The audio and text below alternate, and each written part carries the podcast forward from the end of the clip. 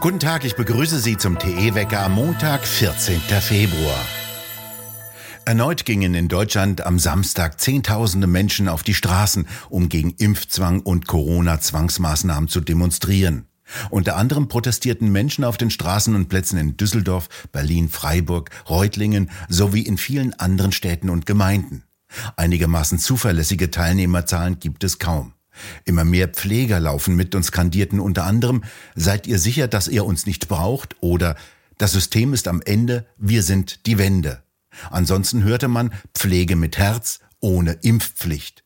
An uns zerbricht eure Spritze oder Freiheit statt Angst.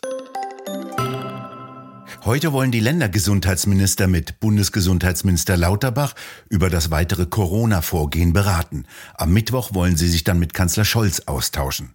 In Deutschland verläuft die sogenannte Omikron-Welle sehr mild. Es infizieren sich zwar im Vergleich zu vorangegangenen Infektionswellen mehr Menschen, sie erkranken jedoch in geringerem Maße. Vor allem der Einzelhandel hat die rasche Aufhebung der Zugangsregeln gefordert. In anderen Ländern werden die Corona-Zwangsmaßnahmen zusehends aufgehoben. In Österreich steht die allgemeine Impfpflicht im Zentrum. Dort betonte der Bundeskanzler in einem Zeitungsinterview, wenn sich ein Expertenrat für die Aufhebung einer allgemeinen Impfpflicht ausspreche, werde man sich daran halten. Auch in Österreich zeigen die massiven Proteste der Bürger Wirkung. In Brüssel sagte der EU-Wirtschaftskommissar, er glaube nicht, dass es an der Zeit sei, über eine Impfpflicht zu diskutieren. Für eine solche allgemeine Impfpflicht gebe es keinen Grund. In Paris kam es am vergangenen Wochenende zu sehr heftigen Straßenschlachten. Dort versammelten sich sowohl die Demonstranten gegen die Corona-Zwangsmaßnahmen als auch die französischen Lastwagenfahrer, die mit ihrem Freiheitskonvoi quer durch Frankreich nach Paris fuhren. Präsident Macron und sein Innenminister ließen die Polizei brutal zuschlagen. Matthias Nikolaidis, Sie haben für Tichys Einblick die Ereignisse beobachtet. Was war denn da los? Es hat, haben sich zunächst einmal äh, einen Protest gebildet äh, nach dem Vorbild der kanadischen Lastwagenfahrer, die äh, dort ja protestieren gegen die Notwendigkeit, dass sie ähm, eine Quarantäne von 14 Tagen durchführen müssen, wenn sie aus den USA zurückkehren. Und dieses, diese Bewegung hat sich jetzt eben nach Europa übertragen, wo auch Lastwagenfahrer besonders stark betroffen sind, natürlich von den Einschränkungen, die die Corona-Maßnahmen darstellen.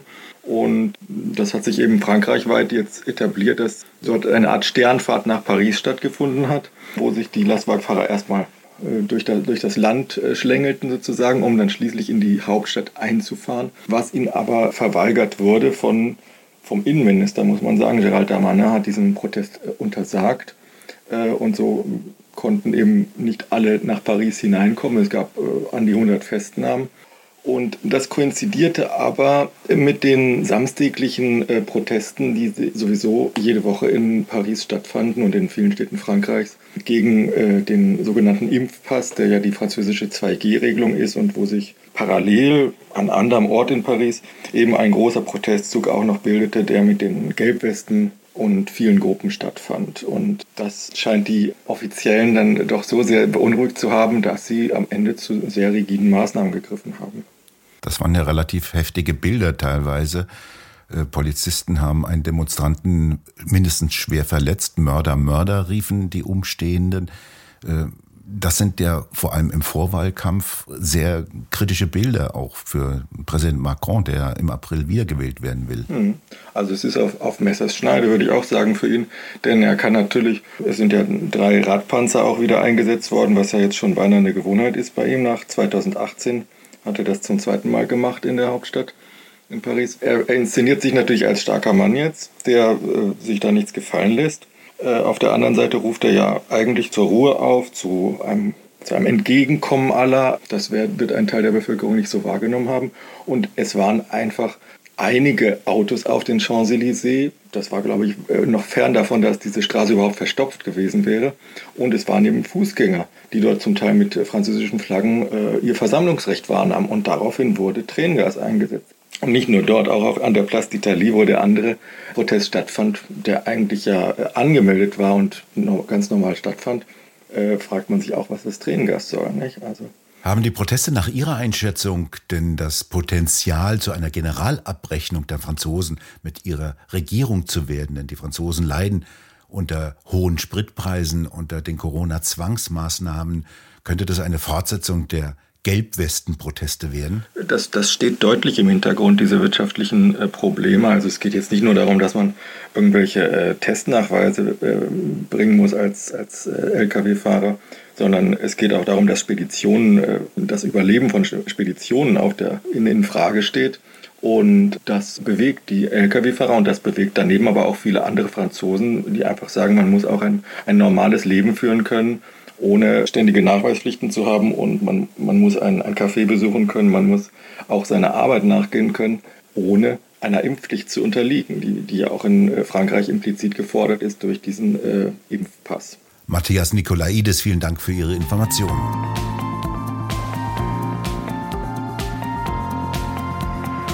Der ehemalige Fußballnationalspieler Robert Huth beschwerte sich heftig über das Auftreten der FDP bei der Bundesversammlung, die den Bundespräsidenten wählte.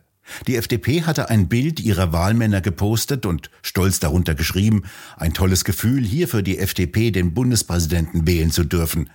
Doch die FDPler saßen allesamt ohne Maske in einem engen Raum. Der wörtliche Kommentar von Nationalspieler Huth, aber Kinder mit Maske in die Schule zu schicken, what a shit show. In der Schweiz wird es keine weiteren Steuermittel für private Medien geben. Am Sonntag lehnten bei einer Volksabstimmung 54,6 Prozent der abstimmenden Schweizer das sogenannte Medienpaket ab.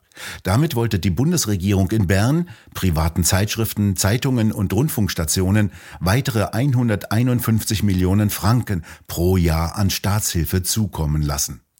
Ausschlaggebend war, dass private Medien in der Schweiz schon jetzt erhebliche Steuergelder erhalten. Außerdem, so die Kritik der Gegner des Pakets, hätten mehr als die Hälfte dieser Gelder Großverlage wie Tamedia erhalten. Ausschlaggebend dürfte nach Ansicht von Beobachtern auch eine interne Äußerung des Chefs eines der größten Medienkonzernes Ringier gewesen sein. Der hatte in einer ursprünglich internen Anweisung an alle Zeitungen des Verlages in der Corona-Frage auf Regierungskurs getrimmt.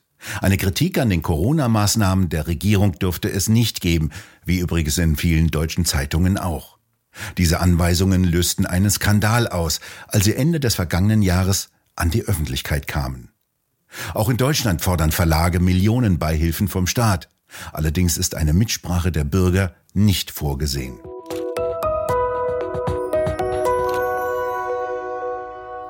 Der grüne Cem Özdemir sitzt in der neuen Regierung auf dem Chefsessel des Bundeslandwirtschaftsministeriums. Von Haus aus müsste er sich daher mit Grenzwerten, Nitratrichtlinien, roten Gebieten und der europäischen gemeinsamen Agrarpolitik befassen. Eine anstrengende Lektüre. Eine zu anstrengende Lektüre, denn Özdemir hat eine Weisung an das Landwirtschaftsministerium erteilt, weniger Vorlagen für ihn zu erstellen. Es reiche, wenn die Staatssekretäre die Papiere lesen würden. Diese Weisung bestätigte der Pressesprecher des Ministeriums gegenüber der Bildzeitung. Özdemir hatte kurz nach seinem Amtsantritt versprochen, ab jetzt werde geliefert. Doch aus einer Showveranstaltung kam bisher nichts. Zu seiner Vereidigung ist er demonstrativ mit dem Elektrorad angekommen. Wie kann es gelingen, nicht sehenden Auges in das Desaster einer kriegerischen Auseinandersetzung zu schlittern? Moskau dürfte daran kein echtes Interesse haben. Ein Krieg verspricht keinen Gewinn. Der Westen sollte die russischen Muskelspiele nicht mit weiteren Waffenlieferungen an die Ukraine beantworten. Dort sind genug Scharfmacher unterwegs, die bei weiterer Aufrüstung das Pulverfass durchaus anstecken können. Das ist weder im Interesse der Russen und schon gar nicht der Europäer. Über die hingehaltenen Stöckchen wird so oder so keiner springen. Der Westen nicht über die Preisgabe der in den letzten Jahrzehnten der NATO und der EU beigetretenen Mitglieder. Die Russen werden nicht freiwillig eine Aufnahme der Ukraine und Georgiens in die westliche Phalanx hinnehmen. Ein Schlüssel zu ernsthaften Gesprächen zwischen den Verhandlungspartnern könnte darin liegen, den Russen eine vertragliche Zusicherung zu bieten, dass die Ukraine unter keinen Umständen in die ABM-Abwehr einbezogen wird. Damit würde erst einmal nichts preisgegeben, dies könnte aber eine Eintrittskarte zu einem ernsthaften Austausch und zu Verhandlungen um des Pudels Kern darstellen. Das schreibt Richard Drechsel in seiner Analyse des Pokerspiels um die Ukraine. Wo? In der neuesten Druckausgabe von Tichys Einblick. Dieses fein gestaltete und sorgfältig gedruckte Heft finden Sie im gut sortierten Zeitschriftenhandel oder direkt im Onlineshop bei www.tichiseinblick.shop auf der Webseite. Dort können Sie die Ausgabe auch als PDF-File herunterladen. Heute wechseln sich noch einmal Sonne und Wolken ab. Es bleibt mild. Im Westen kommen einige kleine Schauer auf, im Süden und Osten bleibt es weitgehend trocken. An der Küste kann es stürmisch werden. Wir bedanken uns fürs Zuhören und schön wäre es, wenn Sie uns weiterempfehlen würden. Wir hören uns morgen wieder, wenn Sie mögen.